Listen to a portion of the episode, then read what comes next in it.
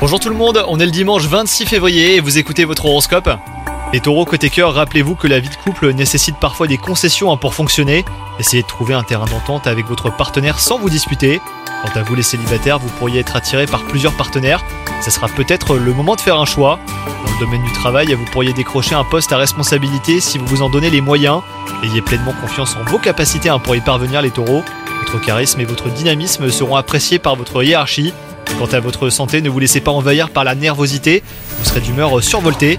Attention aux excitants hein, comme le café et l'alcool, vous retrouverez euh, certainement votre calme grâce à une petite balade au parc ou en forêt.